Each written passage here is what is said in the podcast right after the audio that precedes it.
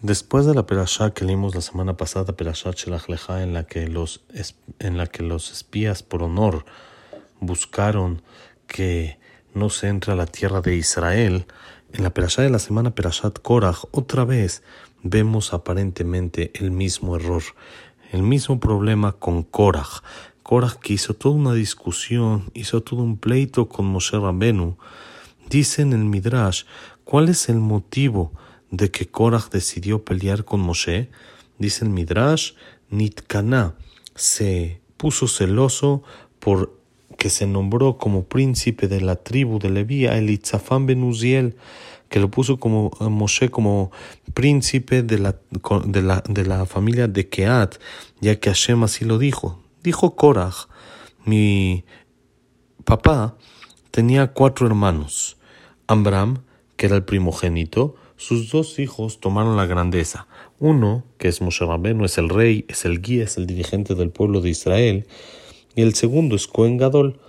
¿A quién le toca y a quién le corresponde después el siguiente puesto? Dice Ambra, dice Korach al siguiente hermano, que es Itzar, que yo soy su hijo, entonces me corresponde a mí. Por lo tanto, voy a discutir contra Moshe, ya que no me dio a mí ese puesto, sino se lo dio a Elitzafán Ben Uziel, que es más chico que yo, y voy a discutir con él y voy a anular sus palabras. Se ve que toda su base de la discusión, de su rebeldía de Korach, era por honor a un puesto el cual quería que según su entendimiento le correspondía a él. Entonces dice el Birkat Pérez, vamos a ver cómo así es el camino de la gente que busca pleitos.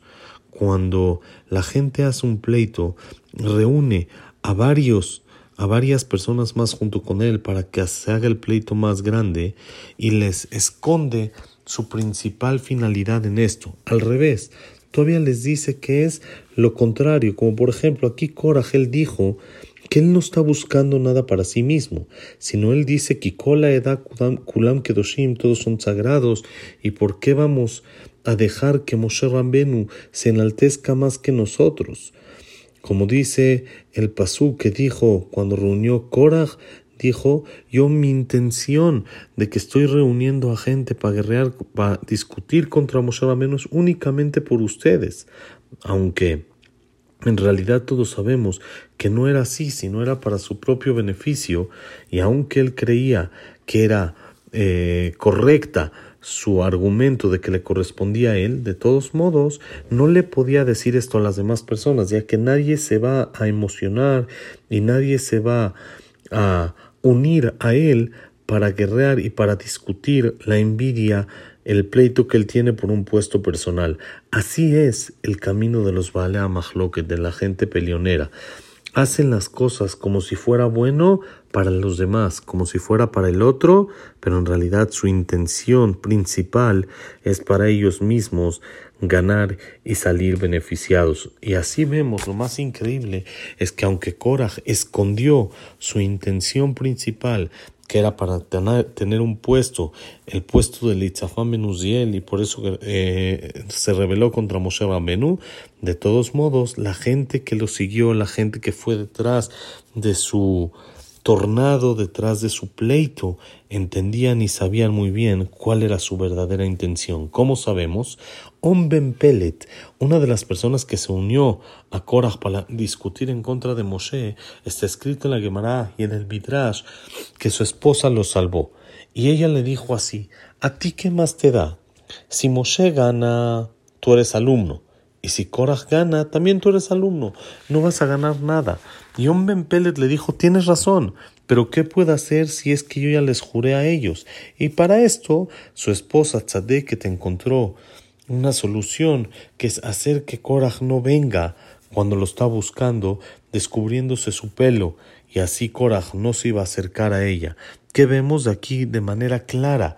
Que los que estaban detrás de este pleito entienden muy muy bien lo profundo que hay en el corazón del que lo organiza, ya que todo esto es para un beneficio personal y por eso si Korah ganaba no iba nadie a recibir ningún beneficio. Todo el pueblo se iba a quedar igual que como estaba y de todos modos se fueron detrás del pleito. Esto es porque únicamente escuchar el pleito atrae, atrae a muchas personas y más cuando esta persona sabe hablar bonito y sabe decir yo lo hago únicamente por ustedes, pero en realidad no está su corazón exacto en lo que él quiere decir. Esta es la fuerza del mahloket, de la discusión, que Hashem nos salve de ella, que no nos guiemos y no nos eh, vayamos detrás de la discusión, sino todo lo contrario, aprendamos que cuando una persona, si él quiere hacer mahloket, todos los que se van a unir van a saber cuál es su verdadera intención. Y si otro quiere hacer mahloket y quiere hacer discusión y pleitos, ¿qué gana uno de juntarse a él? A fin de cuentas, él va a ser el que salga alto dentro de todo esto y no se va el que se junte a él a beneficiar en lo más mínimo. Por eso tenemos la obligación, que, que Korach no hay que ser como Korach y su congregación, lo que quiere decir hay que alejarse hasta el otro lado completamente del Mahloket y buscar siempre hacer Shalom. Shabbat, Shalom, Umeborach.